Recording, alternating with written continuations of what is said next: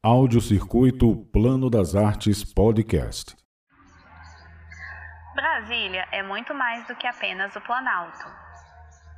Uma vista livre para o cerrado, luz, amplitude, silêncio e natureza são elementos que propiciam a concepção e criação artística do pintor Taigo Meirelles. Olá, eu sou a Luísa Moretti Sou museóloga e educadora do Laboratório Poético do BSB Plano das Artes. E hoje vou te apresentar o ateliê Taigo Meirelles.